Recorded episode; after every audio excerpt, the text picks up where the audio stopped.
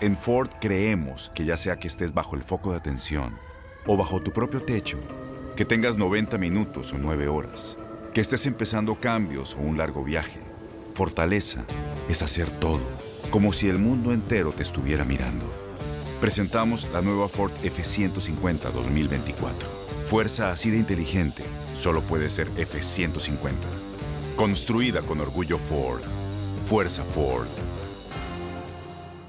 La dominicana Lourdes Stephen, hoy presentadora del programa Sal y Pimienta en Univisión, se toma el cafecito con nosotros y nos revela qué ha significado volver después de varios años a esta su casa. Además, reveló el dolor que sintió tras la pérdida de su madre y su padre. Nos habla del agradecimiento que siente con Cristo por haberle concedido tres peticiones justo cuando su padre estaba muy enfermo. Just su canal de YouTube, del cual habla con una sonrisa en su rostro por tratarse de un proyecto que la entusiasma y la sigue motivando. ¡Ay, qué rico! Tomarse en la mañana un cafecito calientico. Buenos días, América. Lourdes Stephen ya está con nosotros. Flaca querida, ¿cómo estás? Salud con tu cafecito. Salud. Mm. Salud. Ya teníamos rato contemplando nuestro encuentro, nuestro cafecito, para conversar aquí como cual comadre. ¿Así se dice en República Dominicana también? Bueno, comadrita, no hay problema, como tú quieras lo llamamos. Yo, sabes que nosotros no tenemos problema. Siempre hay una excusa o la buscamos para hacer un, una junta o lo que sea. Imagínate un cafecito, que eso es bien, bien de nosotros los latinos. Qué rico, qué rico verte nuevamente en las pantallas de Univisión, el poder disfrutar contigo de una presentación siempre impecable, junto a aquel español que, que no es de agrado de muchos, dicen que, que parece fuerte, que parece un poco complicado trabajar con él, pero detrás de cámara, ¿cuál es la realidad, flaca? No, yo María, o sea, es una persona que, que tiene muy claro sus ideas, o sea, y él las expresa. Siempre yo creo que una parte importante del éxito de la carrera de Yomari, que la admiro muchísimo, es que él siempre ha expresado lo que siente. Entonces es una persona como que no tiene filtro y hay gente pues que, que lo apoya muchísimo porque piensa igual que él y de hecho agradece que haya una persona como que lo diga todo tal cual y hay otro tipo de personas pues que no, no le gusta. Yo creo que cada uno tiene lo suyo. Eh, pero es una persona muy agradable con, con, trabajar, es un compañero muy bueno, tenemos una buena mancuerna eh, frente a las cámaras y detrás de las cámaras también. Siempre estamos eh, afinando nuestras ideas y siempre pensando en lo mejor para el show. Pero es una persona extremadamente inteligente. Es una persona que yo creo que no hay nada que él no se proponga que no lo ejecute es muy determinante y donde pone el ojo pone la bala. Y eso, pues no sé si la gente se da cuenta de esas cosas, pero es una persona que es autodidacta, o sea, él dice, eh, eh, yo, yo, no, yo quiero hacer eso, yo lo voy a hacer, y boom, y se tira y lo hace. Si sumamos los años, Lourdes, tienes una gran trayectoria en Univisión, hiciste una pausa y regresaste. Este proyecto de sal y pimienta e, es lo que realmente soñabas hacer cuando te tocó la puerta la, la oportunidad de regresar a casa? Bueno, claro, o sea, Sal y Pimienta fue como mi primer hijo, siempre lo he dicho. Tuve el honor, el privilegio, la responsabilidad de ser presentadora cuando se creó en, el, en septiembre del 2010 y el hecho de que, que hayan revivido el programa, que para mí ha sido como que una gran sorpresa. Es la primera vez que pasa en televisión nacional en Estados Unidos en, en español, que, que un programa que existía dejó de existir y vuelve a las pantallas. Entonces, para mí fue un agasajo, fue un privilegio, agradecida siempre primero con Dios, después con todas estas personas que, que, que, quisieron eh, continuar con este proyecto y sobre todo con el público, Andreina, porque, claro. o sea, nos ha demostrado que sí está ahí, que, que sí nos extrañaban. Y claro, yo, yo soy una persona que o le pongo el 100 a todo o prefiero no hacerlo. Yo soy muy determinante, tengo la personalidad, a, soy perfeccionista, eh, so, exijo mucho de mí misma y, y, claro, si no tuviera mi corazón 100% en sal y pimienta, no lo hiciera.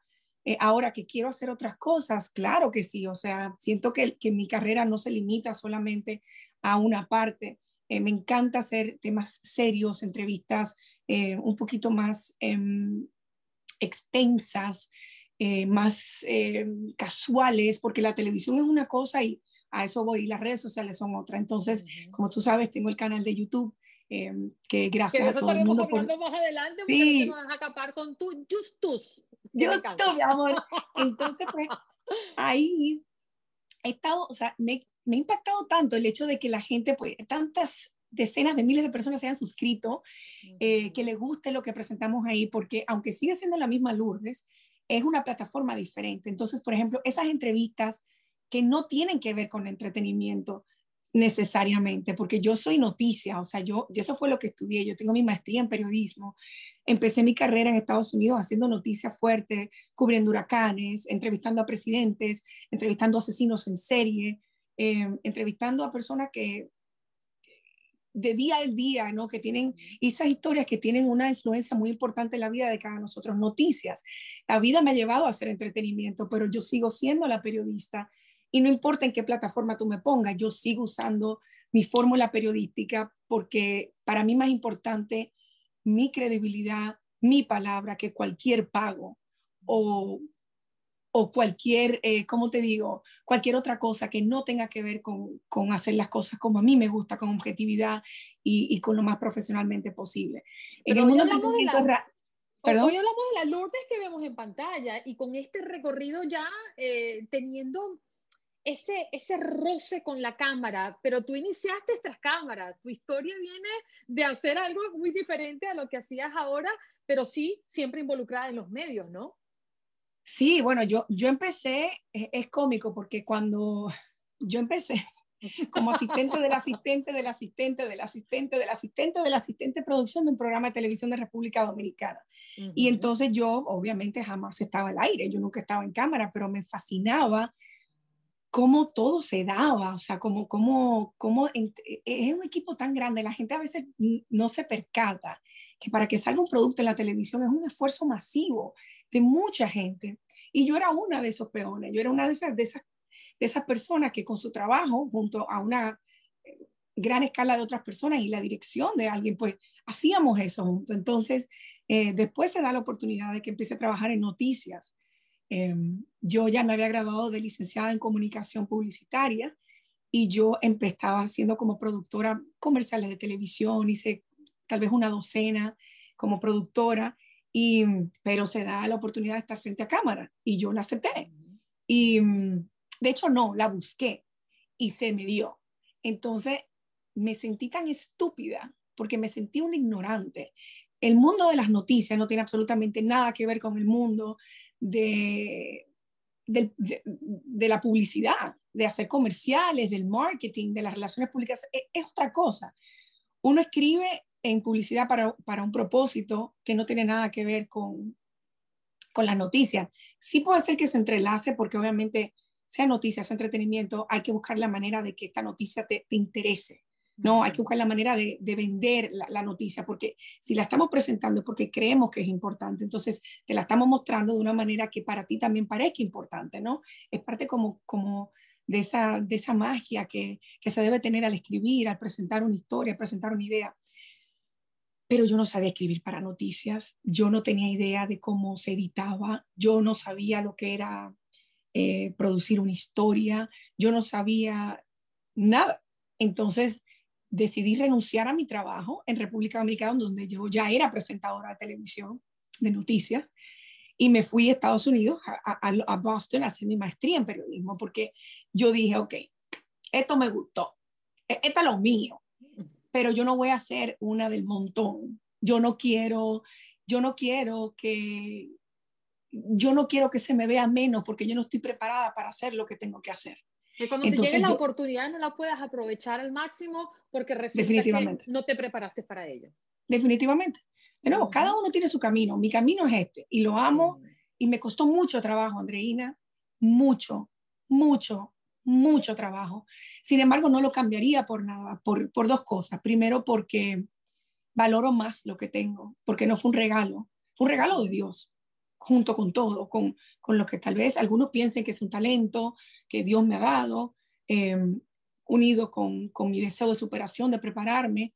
Eh, y segundo, porque la experiencia no se improvisa. O sea, eh, cada paso, cada error, cada Dios mío, frustración, porque como te repito, yo soy una persona muy perfeccionista y yo me, me, yo me exijo mucho, porque, porque sí, porque yo siempre he sido así. Y esto solamente es una extensión de, de, quien yo soy en el plano televisión o periodismo, que para mí es más importante que eso. En el tratamiento, y entonces, perdón. No, por favor.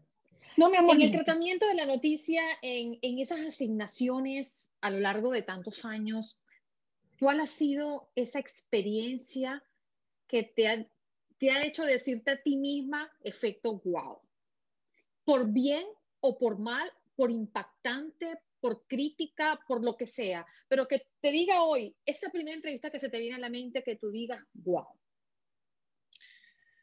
Bueno, hay dos que, que a mí me impactan mucho. Primero, eh, en el 2006, a mí me toca ir a la Serie Mundial de fútbol en Alemania. Y no, full, bien. ¿Qué pasa? Que en el segundo juego en Hamburgo, yo tengo un accidente, me caigo de unas escaleras y me, me hago un triple guince en el tobillo. Eh, un, dolor horrible.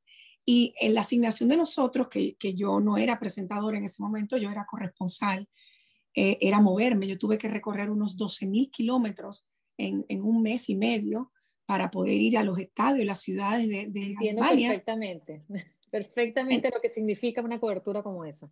Claro, entonces eh, imagínate tú, cuando me, me, pasa esto, me llevan a, al emergency room, a la sala de emergencia que tenía la FIFA, como más o menos instalada ahí, y, y, estoy en, con, me pusieron un cast, estoy en silla de ruedas, estoy en muleta, y, y obviamente una de mis vicepresidentas de noticias me llama para decirme, bueno, obviamente nos enteramos y nada, vienes, te regresas mañana. Y yo le dije que no, yo le dije con todo el respeto, con toda la humildad posible, no, por favor, déme la oportunidad de terminar lo que venía a hacer. Y fue al principio de la cobertura. Oh my God. Segundo partido. Y, ¿Perdón? El segundo partido. Sí, o sea, apenas estaba comenzando. Y entonces ella me dijo, yo, y, ya se queda como que, ok, yo digo, mire, vamos a hacer algo. Si yo le falto a un en vivo, si yo le falto a, a un feed, que feed en ese tiempo era básicamente tu material terminado, mandarlo por satélite para que llegue y se pueda transmitir en televisión. Mi feed, si yo le falto a mi feed, si yo no llego un en vivo, yo me pago el pasaje y yo me regreso a Estados Unidos. Y lo hice. No fallé, no, no le falté, hice un trabajo muy bueno, em, con una desventaja grandísima. Y cuando yo me acuerdo, cuando, cuando yo me regresaba de, de Europa para ya venir a casa, yo lloré tanto, lloré, creo que me deshidraté del dolor, porque era una presión tan fuerte que yo misma me puse, la compañía nunca me dijo, al contrario, la compañía fue, no estás bien, no tienes por qué hacerlo, ven, pero era un compromiso personal. Entonces, eso fue una de, de las asignaciones. Pero llorabas de alivio, llorabas de satisfacción, llorabas... De todo. ¿Por qué, ¿Por qué esa sensación? Porque lo hice, porque Dios me ayudó a hacerlo, porque, porque pasé mucho, porque tú no te imaginas cómo era estar corriendo a 10 minutos de estatua en vivo y tú ni siquiera poder correr en silla de ruedas, tratando de pasar un estadio completo porque el, porque el estacionamiento de prensa no estaba al lado de la entrada de personas de silla de ruedas. Estaba a cinco millas o kilómetros o, a cinco minutos caminando y no en silla de ruedas. Entonces, la logística era mucho más difícil para mí. Entonces, sí, era, fue mucho esfuerzo, pero... Y lloré de todo, de como de, lo hice, de que ya terminó, ya, por fin, o sea, y después de eso duré siete meses en terapia, recuperándome. Eh, en total, ¿no? Desde que pasó hasta que, que ya pude caminar sin muletas, o sea, fue muy duro. Otra entrevista que para mí fue muy importante, me llega a través de una productora, disculpame que estoy un poco afónica, em, la historia de un joven ecuatoriano que se llama Esteban, me acuerdo su apellido, pero no lo voy a decir por, por su privacidad, a pesar de que eso es público. Esteban era un joven que a los dos años le diagnosticaron cáncer en un ojo. Y el niño, eh, desde muy pequeño, le hicieron radioterapia eh, en, esa parte específica de la cabeza. Pero sucede que cuando él fue creciendo, esa parte de su cara no creció igual porque había estado eh, pasando por este proceso. Él perdió el ojito, pero cuando me, me, toca conocerlo para contar su historia en primer impacto, eh, primer impacto tenía esa, esa oportunidad que se le daba a la gente de que si ellos querían apoyar y querían ayudar a una persona, a una historia, pues lo podían hacer a través de primer impacto. Y, y yo, a mí, me, ese niño, o sea, fue, tenía unos 16 años, quiero decir. A mí me impactó mucho ese niño porque, o sea, era, era una cosa como, era más grande que uno. Y mira que uno ve cosas en la vida, y más como, como reportera. Son muchas las historias. Y, y yo, como te digo, no, no, te puedo negar que me, me, vi muy impactada por la historia y por, y por la personalidad de ese niño. Era, eh, te envuelve una alegría, una, una, y no era madre en ese tiempo, pero yo me sentí como que, wow. Y recuerdo que cuando me senté a escribirla, yo me puse a orar y le dije, Dios mío, este caso ha llegado a mí por algo. Yo te pido que seas tú quien me ayude a escribir esta historia, eh, que seas tú quien me, me ayude a contar esta historia. Bueno, sale la historia de Esteban y al otro día, eh, al otro día, teníamos los 50 mil dólares para que él se pudiera hacer esa, esa cirugía reconstructiva. Y, y, eso me lleva a otra, a otra anécdota que, que, para mí es muy importante. Cuando a mí se me ofrece sal y pimienta, obviamente yo tenía muchas em, ideas que, que, que, me llenaban la cabeza. Eh, yo tengo una carrera en, una, en noticiero, en algo como que más em, breaking news, ¿sabes? Es diferente el entretenimiento, lo respeto mucho. No es tan fácil como mucha gente tal vez se piensa, por lo menos la manera en que yo lo hago. Y el, em, yo me, me, dieron como 24 horas para, no, 48 horas para tomar la decisión. Cuando me hacen la oferta, yo estaba cubriendo un huracán en Carolina del Norte. Me llaman para ofrecerme sal y pimienta. Y yo como que, sí, pero yo estoy como que en medio de un huracán yo, lo, literal. Y emocionalmente fue un huracán para mí también, porque yo decía, Dios mío, ¿qué, qué es esto? O sea, entretenimiento yo, o sea, no entiendo por qué. Cuando yo acepto, pero como que me quedaba algo, yo decía, wow, estaré tomando la decisión correcta. Y recuerdo que el último día que estaba en mi oficina de primer impacto, porque tenía que moverme a otra oficina, yo recojo todas mis cosas, la foto de mi mamá, dos o tres cosas que eran importantes para mí. Y pues me voy con mi cajita de, de noticias. Yo he estado casi 10 años en, en, primer impacto, 8 años en primer impacto. Yo pues, me voy con mi cajita. Cuando estoy llegando a la recepción de Univision, eh, la recepcionista, que yo quiero muchísimo, me dice, Lourdes, mira, precisamente te están buscando. Y yo, ¿qué? ¿Quién? Y era Esteban. Oh. Años después. Y yo, y yo, mi amor, con su mamá, yo, ay, mi vida, qué gusto verte. Y me dice, Lourdes, me voy para Ecuador. Oh. Pero no podía dejar de venir y entregarte esta placa.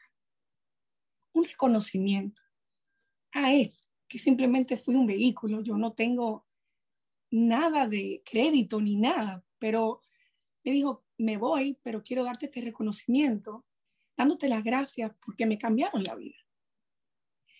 Y yo lloré, yo no soy de llorar, yo soy, bueno, en ese tiempo, ahora soy madre es otra cosa, pero yo soy muy profesional en el sentido de que a mí me educaron que yo nunca debo ser la historia, que no debo meterme en la historia, no debo robarle protagonismo a la historia. Yo soy muy, muy mente cerrada en ese Nosotros sentido. en nuestro país le llamamos la vieja escuela.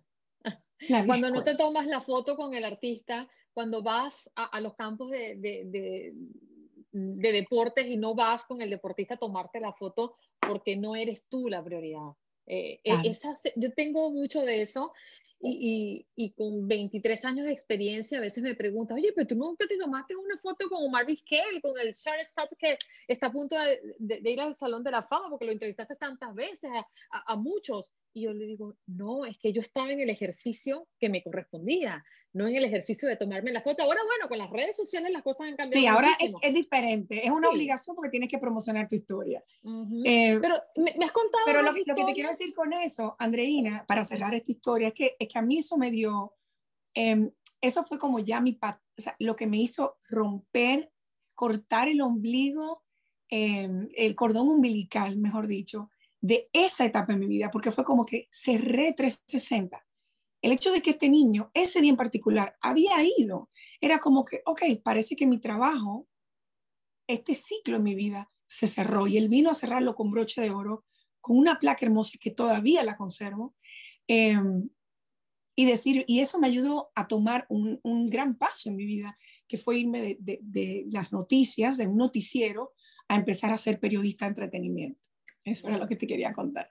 No, y lo que quería eh, notar es que me has contado dos historias. Una de mucha fortaleza, lo que, te, lo que te pasó en Alemania 2006 cuando fuiste a cubrir el Mundial de Fútbol. Y la otra, una historia sumamente sensible. Ya me dices que no eres de las personas que lloran como en medio de tu cobertura, pero cuando vas a casa o cuando entras en tu carro, que yo pienso que son eh, esos espacios tan íntimos que uno se, está con uno mismo y dice, wow, qué gesto, ¿te has sentido afectada? O sea, en, en este tipo de, de, coberturas, ¿qué es lo que más te afecta a ti? Que tú dices, wow, es que no puedo contenerlo. Em, ese día lloré con Esteban. Se me salieron las lágrimas, que fue, pero no había cámara, no había, pero, pero fue, fue, fue, demasiado, no me lo merezco, ¿me entiendes? Entonces fue como que demasiado lindo, muy agradecida, de verdad. Eh, ver a un hombre tirado en el piso en medio del terremoto de Haití, gritar que quiere morirse porque toda su familia se ha muerto, es una de las cosas que a uno jamás se le olvida. Eh, en el momento tú estás trabajando, en el momento tú estás como en eso, pero si es una de esas ocasiones que tú llegas al hotel donde me estaba quedando o, porque no había, eh, no había otro, lugar donde quedarnos, eh, sí te afecta, porque uno, uno es un ser humano, uno es, y, y, ¿qué te digo? La vieja escuela nos ha enseñado lo que te digo, que conversamos, que uno no debe ser parte de. Sin embargo, no critico a la gente que en algún momento eh, se le cae, la, se le, se le cae la, el, el, escudo, mm. porque somos seres humanos. Mira, si no me equivoco, fue Walter Cronkite, cuando llega el momento de dar la muerte de, de John John Jr., em, que se puso a llorar. O sea, ¿qué más periodismo que este señor? Em, y le pasó. ¿Lo hacen menos periodista? No, pero fue una cosa genuina. Entonces, también la televisión ha cambiado mucho. Em, la televisión siento, por bien o por mal, que no es tan distante. O sea, antes los anchors de noticias, un Peter Jennings, por ejemplo, que yo admiraba con todo mi corazón, un Tom Brokaw, em, tú lo veías a ellos como que muy distantes, sin embargo, sí había esa conexión. Em, ahora, un anchor como David Muir, que tuve el honor de conocerlo en Boston cuando estudié allá, eh, David Muir o un Anderson Cooper, no es lo mismo. Yo creo que todo va como con las redes sociales, va como que ya la gente no le es suficiente, o no que no le es suficiente, sino que está acostumbrada a conocer no solamente al profesional, sino al papá, al ser humano, al hermano, al hijo. Y yo creo que eso va cambiando con los tiempos, que uno tiene que tratar con, con mucho cuidado, con mucho tesón de, de cuidar esa parte del periodismo definitivamente porque, porque si ha funcionado a través de tantos años por algo. Pero también uno debe ser, entiendo, flexible a ir con los tiempos sin cruzar las rayas. Eso es lo que yo pienso. Lourdes, vamos a irnos al plano personal, a tu familia, hablar de Michael Víctor, un niño precioso. ¿Cuánto tiene ya? ¿Cuatro o cinco años? Tiene cuatro, amén. Gracias por decir eso. Sí, mi gordito bello. Cuatro, va para cinco en mayo, si Dios quiere. Oye, en tu caso, tú esperaste un tiempo eh, a mí no me gusta decir un tiempo prudente porque la prudencia es muy personal, entonces pues, pero sí tú esperaste un tiempo porque te dedicaste a tu profesión y pasó algo muy curioso porque el día que tú decidiste vamos a hacerlo, pues saliste muy rápido embarazada, ¿cierto? Sí, es verdad, tiene toda la razón. Sí, fue como que, ok, let's do it y we did it. Ups. como que tu cuerpo lo estaba esperando. Parece, era como que mija, pero eh, hello. Sí, fue de una vez. Y yo, como yo no tenía experiencia, así como que wow, y siempre me cuidé con mi esposo, teníamos eh, ocho años de casado cuando nació Michael Victor, sí. Em, pues yo no sabía qué iba a pasar, si eso se iba a ser rápido, si no iba a ser rápido, sí. Pero sí, Dios quiso que fue rápido y ha sido una, ha sido, ¿qué te digo? Eso me ha cambiado la vida de tantas formas. Me siento una mujer eh, bendecida por Dios de tener el privilegio de ser mamá y ser mamá de mi gordo. O sea, es que yo creo que todas las madres decimos eso. Eh, y yo sé, y yo entiendo, estoy segura que Dios no se equivoca. Él te manda lo tuyo. Él sabe. Esto está escrito desde el beginning of times, como dicen. Y sí, me ha cambiado la vida y, y aprendo tanto de él y me lo gozo me encanta estar con él, o sea, es una cosa que él me tiene que decir, mamá, pero ya, espérate, yo, pero dame otro besito, ¿y qué fue? Y eso que tiene cuatro, cuando llegue adolescente, ya veremos. Somos iguales, mi amor. A mí de seis años, yo digo, mi vida, ya va, mamá, espérate. Y, pero, ¿cómo que voy a esperar de un beso tuyo? Ah. ¡Ay, mamá! Bello, Dios te lo bendiga. Nos pasa a todos. Lourdes, pero hoy eres madre, pero tú perdiste a tu madre y perdiste a tu padre. Ay, sí. ¿Ha sido uno de los dolores más profundos en tu vida? Definitivamente. Mm. Y los dos. Eh, mi mamá se fue muy joven. Eh, mi mamá, yo tenía 24 años cuando murió y yo no estaba lista. O sea, uno nunca está listo. O tal vez cuando, cuando son viejitos, eh, por ejemplo, mi papá tenía 91 años. Cuando mi padre cumple 91 años, el día que cumplía 91 años lo enterramos. Y cuando pasa eso, o sea, tú dices, ok, viví una vida feliz, viví una vida plena.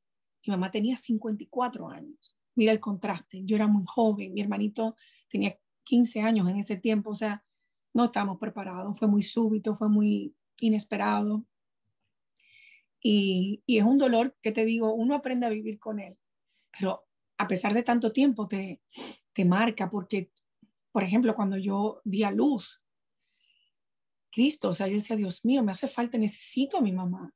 O sea, y yo le aplaudo tanto y, me siento tan feliz de aquellas mujeres que tienen a sus madres en esos momentos tan importantes de su vida, un matrimonio, empezar un trabajo nuevo, em, cuando las cosas no van bien, que tú tienes ese, ese, ese abrazo, esas palabras que, que nadie, nadie te va a hablar con, como te habla una madre, con el deseo de, de de verte plena y feliz como lo hace una madre.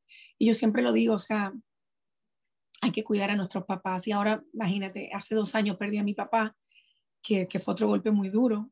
Y me pongo a pensar en, en todas las personas que ahora mismo están viviendo por el COVID em, estas separaciones. Yo tuve el honor y el privilegio de poder estar con mi papá cuando murió, a pesar de que no vivíamos en el mismo país pero yo, yo estuve ahí hasta su último suspiro, literal. Y no lo dejé solo y, fue algo muy bonito eh, dentro del, del, dolor que causa una muerte. Pero tuve, tuve la oportunidad de estar ahí con él. Eras, eres una mujer de, de mucha fe. Recuerdo en una entrevista que te hicieron, Lourdes, la vi hace bastante tiempo, donde tú narrabas tu voluntad ante la posible llegada de ese momento que tu papá partiera a otro plano. Y tú pediste tres cosas y dijiste que en medio del dolor habías sentido esa sensación de tranquilidad porque esas tres cosas que le pediste al Señor, porque eres cristiana, ¿cierto? Se te había cumplido. ¿Cuáles fueron esas tres cosas? Bueno, la primera es poder estar con Él, como la mencioné, eh, que, no, que no tuviera dolor, yo no quería que él sufriera, eh, que no fuera una muerte dolorosa. Y lo más importante, que me diera la oportunidad Dios de hablar con mi padre acerca de Cristo y de la salvación. Y eso no pasó en el momento, eso fue un proceso que sí, sí se vio.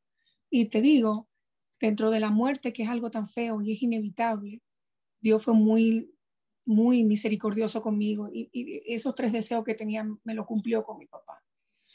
Cosa que hubiera sido muy diferente si hubiera sido el día de hoy.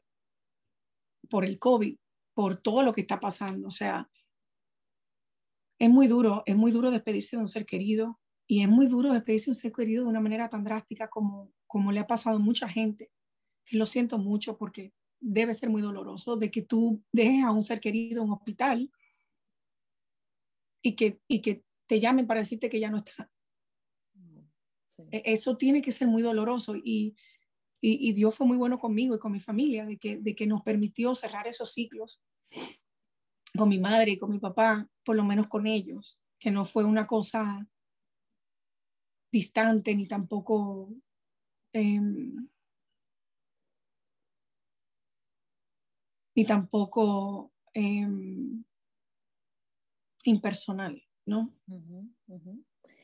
Al, al, perder tu mamá, al, perder tu padre ante la maternidad, ¿sientes miedo por algo?